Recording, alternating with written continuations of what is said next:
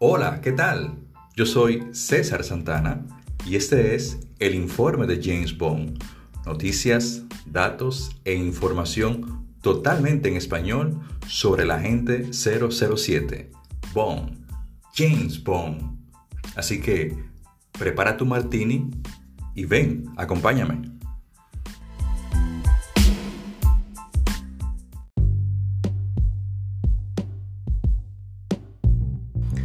Saludos nuevamente y bienvenidos a este subpodcast, el informe de James Bond.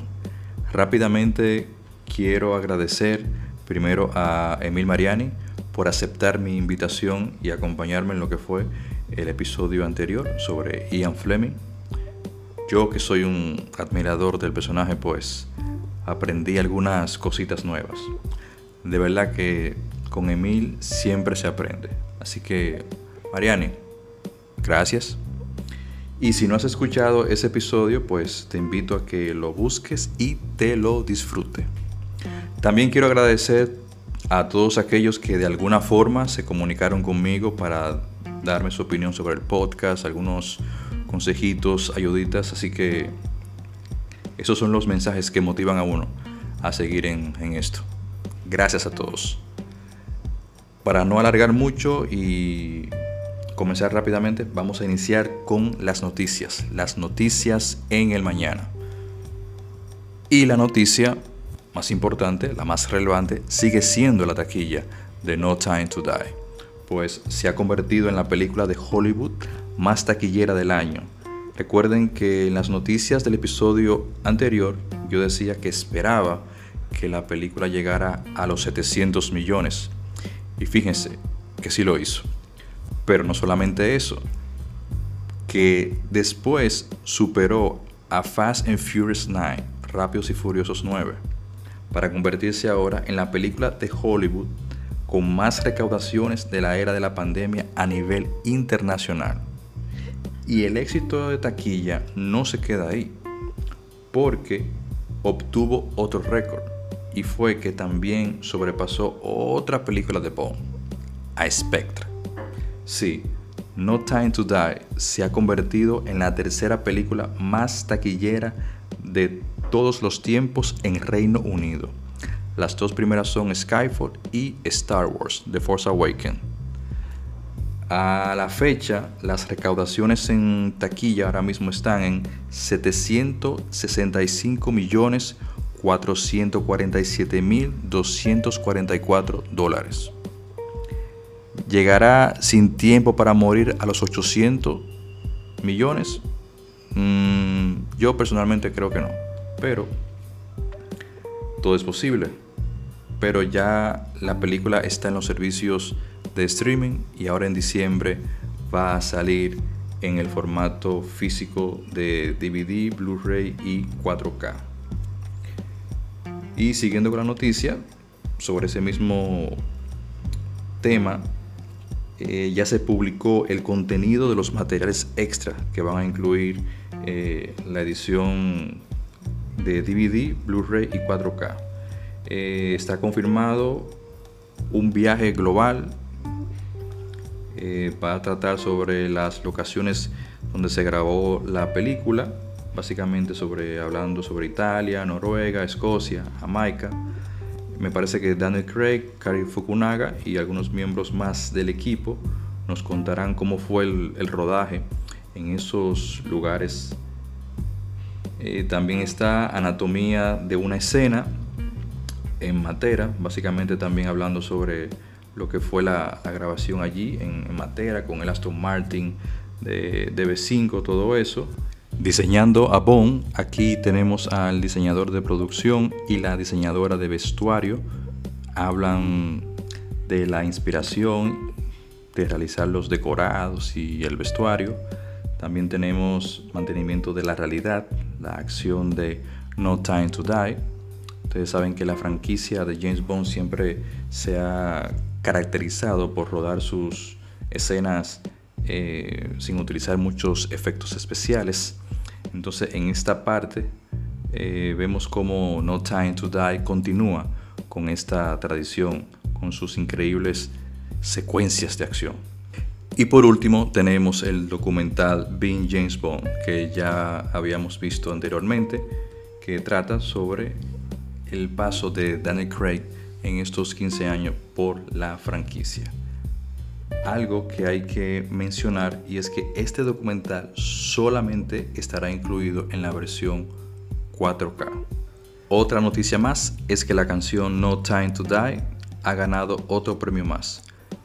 La canción para la película Sin Tiempo para Morir, escrita por Billie Eilish y su hermano, ganó el premio a la mejor canción de un largometraje en los Hollywood Music and Media Awards.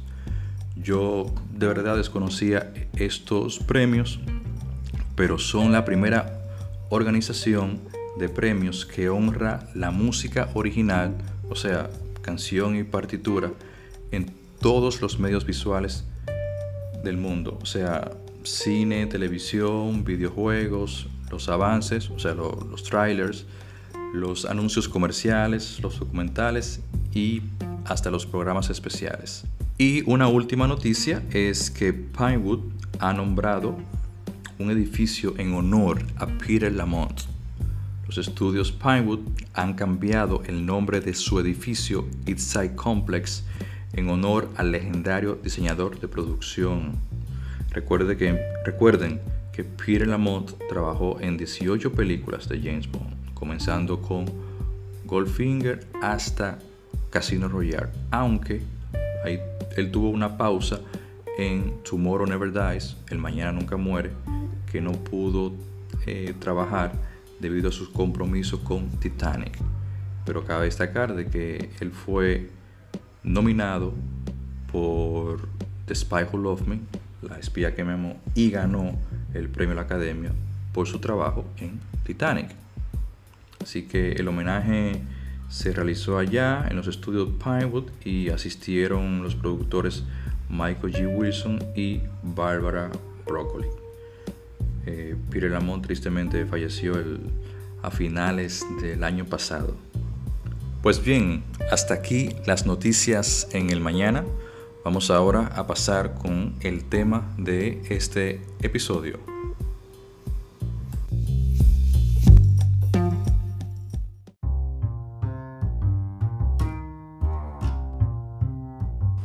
Muy bien, en este episodio, como ya saben, vamos a hacer un recorrido, vamos a repasar las novelas de James Bond escritas por Ian Fleming para detallar la relación con sus adaptaciones cinematográficas y qué elementos se han usado en otras películas. También esto ayuda que si usted no ha leído las novelas, pues se motive un poco. Como saben, Ian Fleming escribió 14 libros sobre James Bond, 12 novelas más 2 sobre historias cortas. Comenzamos con Casino Royale, que es la primera novela escrita, digo, publicada en 1953, donde el mundo conoció al agente 007 James Bond. La trama es simple, pero se desarrolla de una manera muy interesante. El servicio secreto británico tiene en observación a Le un comunista de la organización criminal Smersh, quien se dedica a jugar en los casinos con los fondos de los comunistas franceses. Llega a desfalcar esos fondos, entonces recurre al juego para compensar esa pérdida. El agente 007 es enviado para derrotar al Chief en las mesas, arruinarlo a él y a su organización. Entonces, cabe destacar que la película del 2006 es muy fiel a la novela, a pesar de que está ambientada a la actualidad, al año en que se, se publicó la película. La mayor parte de los personajes principales de la novela están en la película. Vesper, The Chief, Felix Leiter, René Matis, etc. También hay varios momentos memorables que están en la película, como el duelo entre Bond y Le Chief con las cartas, en las novelas con Baccarat, otro juego, y en la película se usó el Pocket. Cuando Bond pierde y Felix le proporciona ese capital extra para seguir jugando, la tortura, la tortura del Chief a Bond, eso es, eso es Fleming, eso es Fleming. Eh, cabe mencionar que Casino Royale es, es la única novela de James Bond que se ha adaptado tres veces. Tenemos la producción eh, para la televisión estadounidense de 1954. Tenemos la película Parodia de 1967 y finalmente Casino Royale de 2006 con la que debutó Daniel Craig. La segunda novela es Live and Let Die, Vive y Deja Morir de 1954. Acá el villano es el señor Big, que es un gángster de la ciudad de Nueva York que controla su imperio a través del miedo supersticioso, o sea que usa el vudú y que además es uno de los principales agentes estadounidenses de la organización SMERSH. El señor Big ha descubierto un tesoro perdido en Jamaica y está contrabandeando el oro a Estados Unidos y canalizando las ganancias a Moscú. Bond, junto con su amigo Felix Leiter, deben localizar el escondite del villano, sabotear su operación y recuperar el tesoro. Entonces, para la película de 1973 se usó el título Live and Let Die, se usó gran parte de la trama, la chica Bond, Solitaire, el nombre del villano, el señor Big, entre otras cosas más. Pero en esta novela ocurre algo que Felix cae en un tanque de tiburones y es severamente mutilado, pero sobrevive. Esto se utilizó, o sea, no se utilizó en esta película, pero se utilizó en License to Kill, Licencia para Matar, de 1989. También otra cosa que sucede en esta novela es cuando a Bond y a la chica lo atan a una cuerda y son arrastrados por el mar cerca de los corales para provocarles heridas, sangre y así atraer los tiburones. Pues esto lo vimos en For Your Eyes Only, solo para tus ojos, de 1981. Seguimos entonces con la tercera novela que es Moonraker, publicada en 1955. Una novela que juega con una serie de miedos de la época, como lo fue el surgimiento del nazismo y la amenaza del comunismo. La trama es que M sospecha que Sir Hugo Drax está haciendo trampas en un exclusivo club de caballeros. Esta duda de M viene porque Hugo Drax es el director de programas de cohetes Moonraker de Reino Unido. Entonces le pide a Bond investigarlo. 007 logra desenmascarar en el juego de cartas a Hugo Drax, pero este se enfurece bastante. Entonces lo que está en juego aumenta más cuando un oficial de seguridad que está investigando el trabajo de Drax es asesinado. Entonces Bond toma su lugar en un esfuerzo por descubrir la verdad detrás de cuáles son los motivos reales de Drax. El nombre de la novela se utilizó en la película de 1979, que fue la cuarta protagonizada por Roger Moore, y solo se conservó el personaje de, Hugo Drax y la mención de, del cohete Moonraker. Sin embargo, la historia de la película se modificó significativamente para incluir todo el tema del espacio exterior. Como ustedes saben, el éxito que tuvo Star Wars la Guerra de la Galaxia en 1977 motivó a Albert Broccoli a enviar a James Bond al espacio. Seguimos con Diamonds Are Forever, Los Diamantes Son Eternos de 1956, la cuarta entrega de James Bond escrita por Ian Fleming y como sucedió con las obras anteriores fue también un éxito a Fleming siempre le atrajo el tema de los diamantes y el tráfico de, esta, de estas piedras preciosas, tan así que un, que un año después, en 1957, él publicó The Diamond Smuggler, los contrabandistas de diamantes. Pero, siguiendo con Diamonds Are Forever, la trama es que se ha abierto un oleoducto internacional de contrabando de diamantes y el Tesoro británico quiere saber quién lo controla. La nueva misión de Bond es infiltrarse en una operación de contrabando que se está llevando desde África hasta América. Bajo el nombre de Peter Franks, un delincuente ya conocido como contrabandista de diamantes, conoce a una misteriosa intermediaria llamada Tiffany Case, una hermosa estadounidense. Pero Bond descubre que la red de contrabando está siendo operada por una banda estadounidense dirigida por los hermanos Jack y Serafino Span. La película de 1971 se basa, digamos que vagamente, en la novela de Fleming, porque solo usa el tráfico de diamantes, se usan algunos personajes, pero los principales villanos de la novela, que son Jack y Serafino Spank, no están. En cambio, tenemos a, a La próxima novela es From Russia with Love de 1957. Para críticos y lectores es la mejor novela de todas las que Fleming escribió sobre James Bond, uno de los libros más queridos por los fanáticos y que estableció el estándar para el espionaje literario.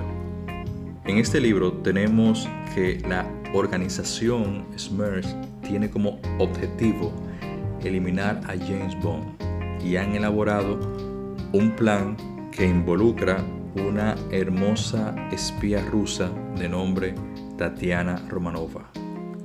M escucha el plan de que una mujer soviética desea desertar, entregarse a los británicos y ayudar alegando que se ha enamorado del agente 007.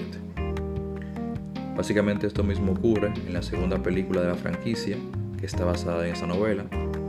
Toma el título y se mantiene muy fiel.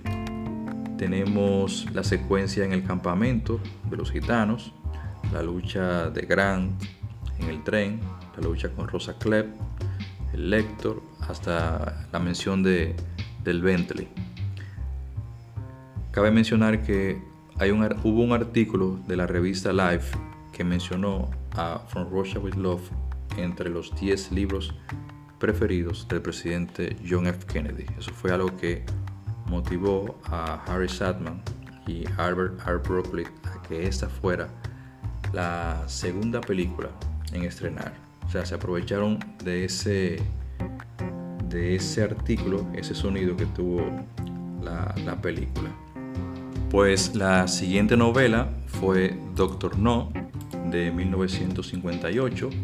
Acá el agente 007 es enviado a investigar la extraña desaparición del jefe de estación del MI6 en Jamaica. Ya una vez allí, todas las pistas lo conducen al doctor Julius No y para averiguar qué es lo que realmente esconde el doctor No, pues Bond cuenta con la ayuda del pescador Quaher y la chica Honey Shield Rider. La película de 1962 se mantiene muy apegada a la novela, tenemos los mismos personajes, aunque cambia, la chica cambia de nombre a Honey, Honey Rider, pero tenemos la escena del dragón, la base del Doctor No, todo eso. La otra novela es Goldfinger, de 1959, un, un bestseller desde su lanzamiento. Yo diría que gracias a su calidad y al ritmo y a su descripción muy detalladas. Se dice que Fleming tomó el nombre del villano de un arquitecto británico, me parece de Ernest Goldfinger. Pero la trama es que Auric Goldfinger es el hombre más rico de Inglaterra y ha estado acumulando bastantes reservas de oro, lo que llama la atención del MI6. Enviado a investigar, Bond descubre el plan de contrabando de Goldfinger, así como también su objetivo principal, que se trata de robar el oro del fuerte Knox para así ocasionar un declive en la economía mundial. De esta novela hay mucho en la película de 1964, tanto los personajes como el momento, como varios momentos de la trama.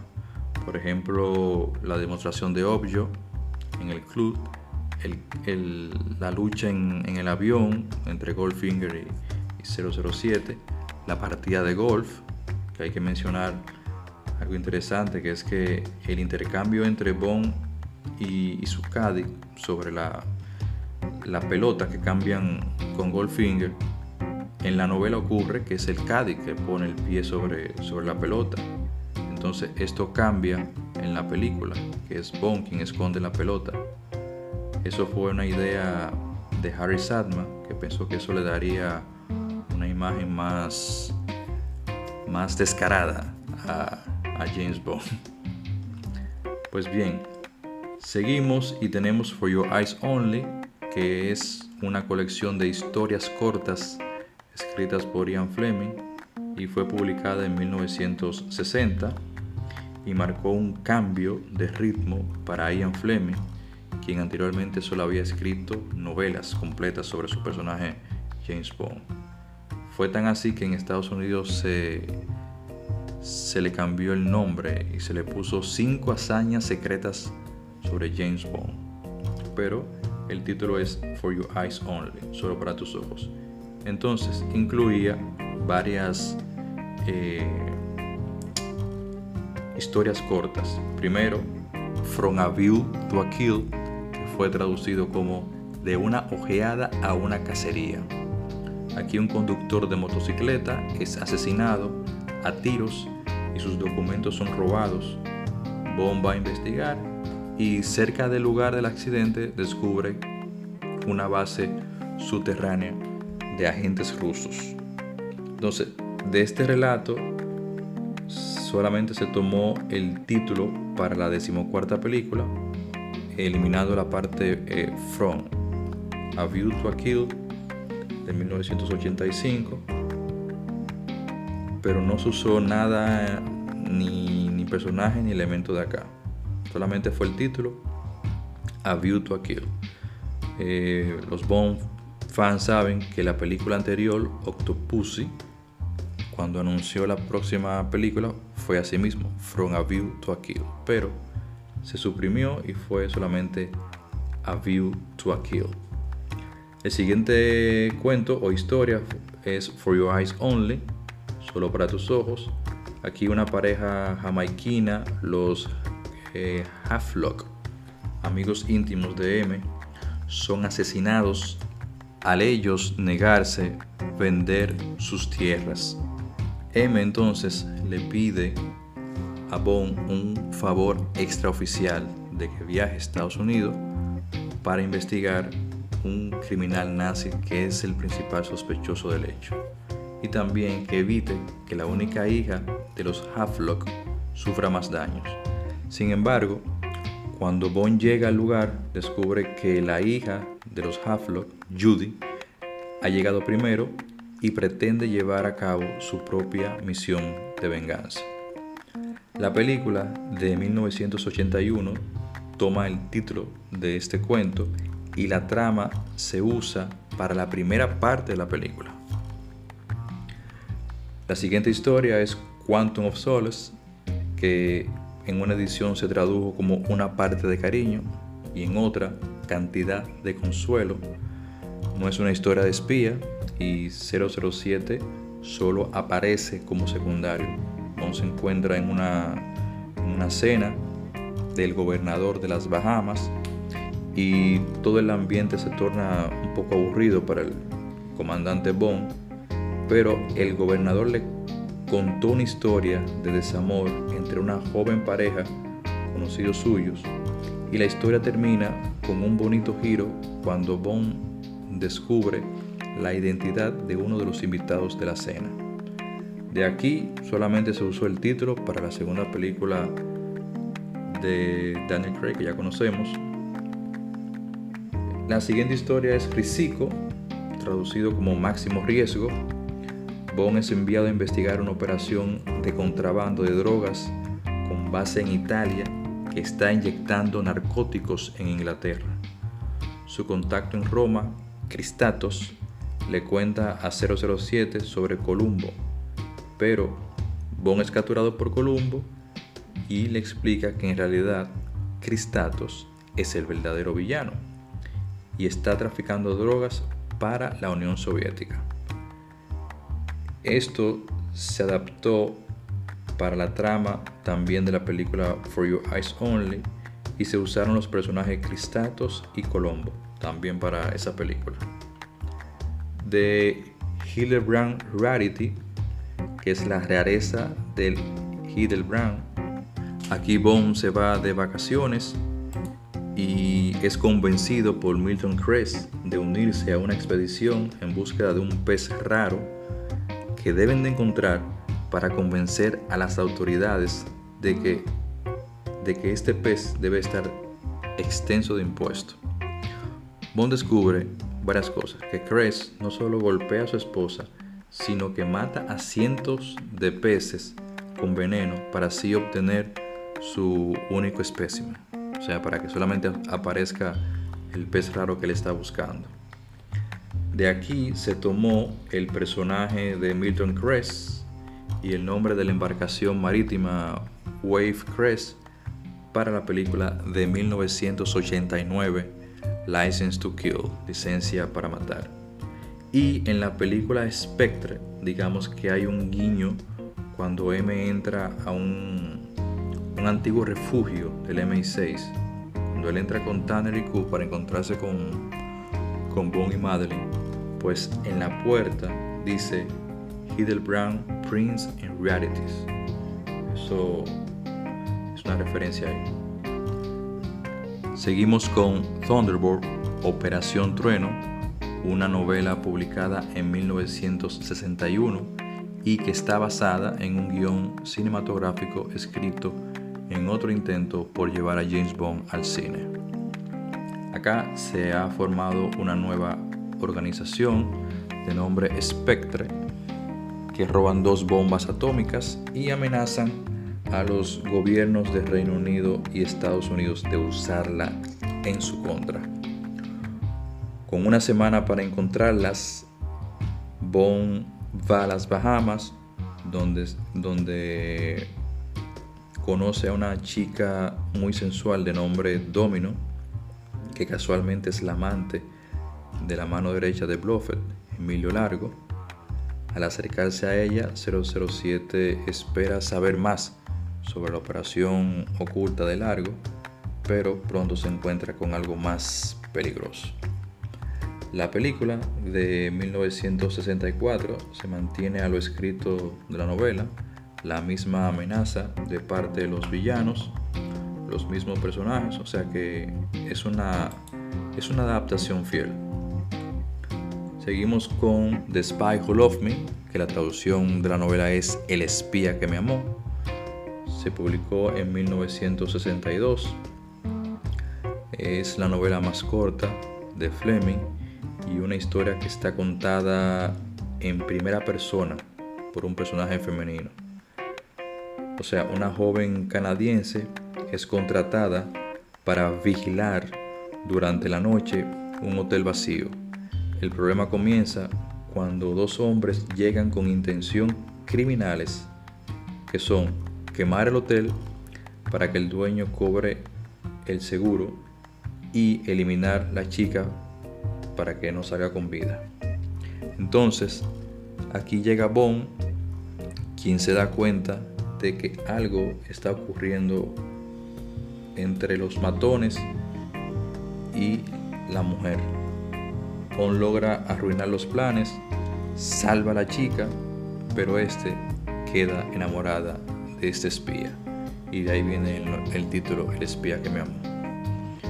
Hay que mencionar que Fleming nunca estuvo contento con, con la trama de, de ese libro, por lo que él impuso una cláusula solo dio permiso para que el título se usara para cualquier adaptación cinematográfica. Solamente el título, nada de la trama. Seguimos con Her Majesty's Secret Service, que se publicó en 1963, catalogada como una, otra de las mejores novelas de Bond escrita por Fleming, y la segunda parte de lo que más tarde se conocería como la trilogía Bluffet. El agente 007 tiene la misión de localizar a Bluffet, el malvado detrás de Spectre. Bond descubre que Bluffet se esconde en un refugio en la montaña y se infiltra para sacarlo. En el proceso conoce, se enamora y se casa con Tracy DiVincenzo. Ella es hija de un poderoso criminal y él cree, su padre, que el matrimonio puede ser la solución a todos sus problemas. Bond no está todavía listo para compromiso, pero como el padre tiene conexión y lo puede llevar hacia Bluffet, considera la oferta. En 1969, la novela fue adaptada a la sexta película de James Bond, que fue la única que protagonizó George Lazenby, y fue muy similar a la novela. Tan similar que como las películas anteriores de Sean Connery habían incorporado o aumentado la parte de los artilugios y los gadgets, pues esta película se mantuvo muy fiel a la novela. Seguimos con You Only Live Twice, que se publicó en 1964. Solo se vive dos veces, la última novela de Fleming que publicara en vida y el último capítulo de lo que se conoce como la trilogía Bluffet. James Bond sufre mucho por la muerte de su esposa. Ha quedado como un hombre destrozado y poco útil para el servicio secreto británico.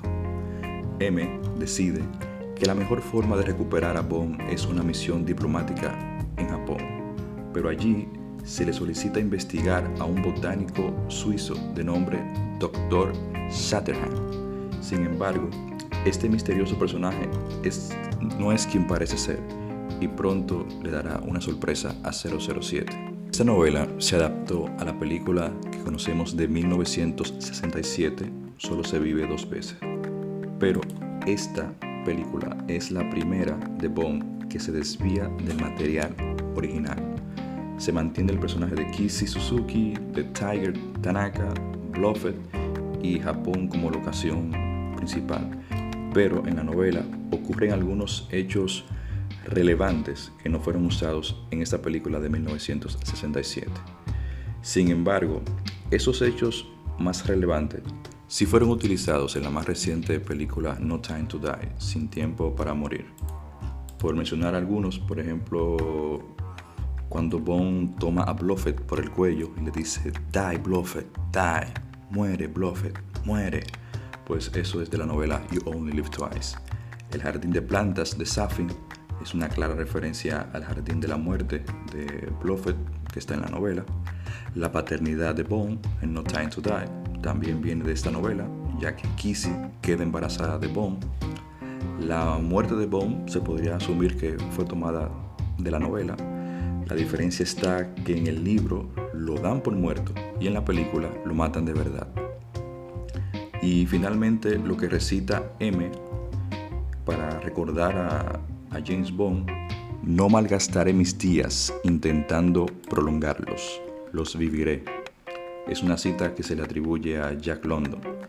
Y en la novela, cuando M redacta el obituario de James Bond creyendo que había muerto, pues Mary Goodnight, que en ese entonces era su secretaria, le añade esa línea. El siguiente libro es The Man with the Golden Gun, El hombre con la pistola de oro, que se publica en 1965, publicada ocho meses después de la muerte de, de Ian Fleming. Acá James Bond ha sido declarado desaparecido y supuestamente muerto después de su última misión en Japón, reaparece y tiene una última oportunidad de recuperar la confianza de M. Por eso es enviado a Jamaica con un nombre falso para infiltrarse en la organización de Francisco Escaramanga, un asesino entrenado por la KGB y que ha eliminado a varios agentes del servicio secreto británico. Bond allí pronto descubre que las ambiciones criminales del asesino se han expandido al contrabando de drogas y al sabotaje industrial. Para la película del mismo título de 1974, solo se utilizó el nombre del villano y de la chica Bond, Mary Goodnight. Se mantiene algunas cosas similares de la novela, otras cambian, como la locación de Scaramanga, que, en la película es en Macao y en la novela es en Jamaica. Las balas las hace el propio Scaramanga y Felix está en la novela pero no está en la película. Son algunas de las diferencias. Por último, tenemos Octopussy en The Living Daylight, que es el segundo libro de cuentos cortos escrito por Ian Fleming y fue publicado en 1966. La primera historia es Octopussy. Pong es enviado al Caribe para investigar el asesinato de su antiguo instructor de esquí, Hans Oberhauser. El mayor Dexter Smith admite haber llevado a cabo el asesinato, entonces Bond decide no detener a Smith inmediatamente, sino que lo deja analizar sus opciones, que son o el suicidio o un juicio por el Consejo de Guerra. Entonces, Smith se va a nadar e intenta alimentar un pulpo que él tiene como mascota, que se llama Octopussy, pero sufre una picadura y es arrastrado bajo el agua mientras es envenenado por la criatura. El título se utilizó para la película de 1983.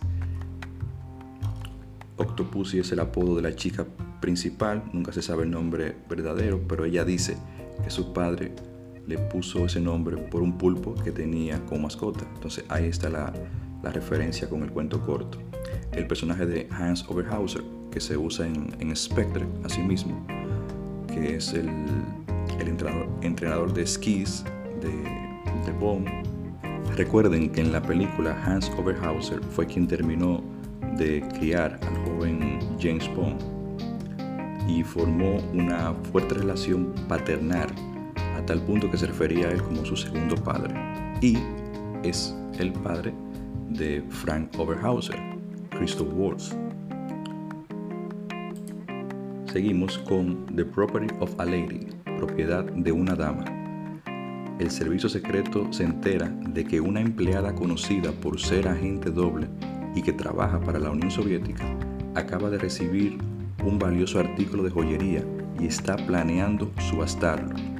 Bond sospecha que el director de la KGB en Londres asistirá a la subasta y pujará por debajo del precio del objeto para elevar el valor necesario y para pagar a la gente por sus servicios.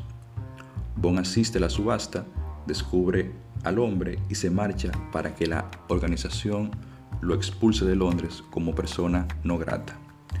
Esto de la subasta se incorporó en, la trama de Octopussy y de hecho se ve cuando Bond toma eh, un libro que dice The Property of a Lady.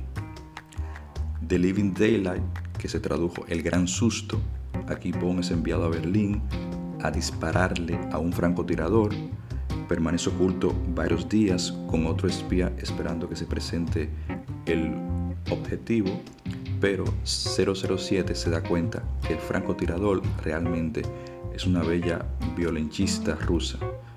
En el último minuto le dispara su arma cuando tenía órdenes realmente de matarla. Su compañero le dice que está obligado a reportarlo a M.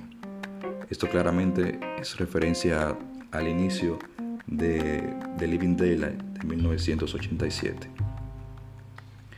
007 en Nueva York es el último cuento. Una historia breve, muy simple. Bond viaja a la ciudad de Nueva York para advertirle a una empleada del MI6 que su nuevo novio realmente es un agente de la KGB. No sé si es tomado de aquí, pero algo similar ocurre en la escena final de, Quantum of Solace, cuando Bond le revela a la gente de inteligencia canadiense que su novio realmente es un criminal con una conexión con la, organización de, Quantum. También en este cuento está el personaje de Solange que se utilizó en Casino Royale. Pues bien, eso ha sido todo. Espero que este recorrido por las novelas de James Bond escritas por Ian Fleming le hayan parecido interesante. Mi nombre es César Santana. Este es el podcast del informe de James Bond y nos estamos escuchando en el próximo episodio.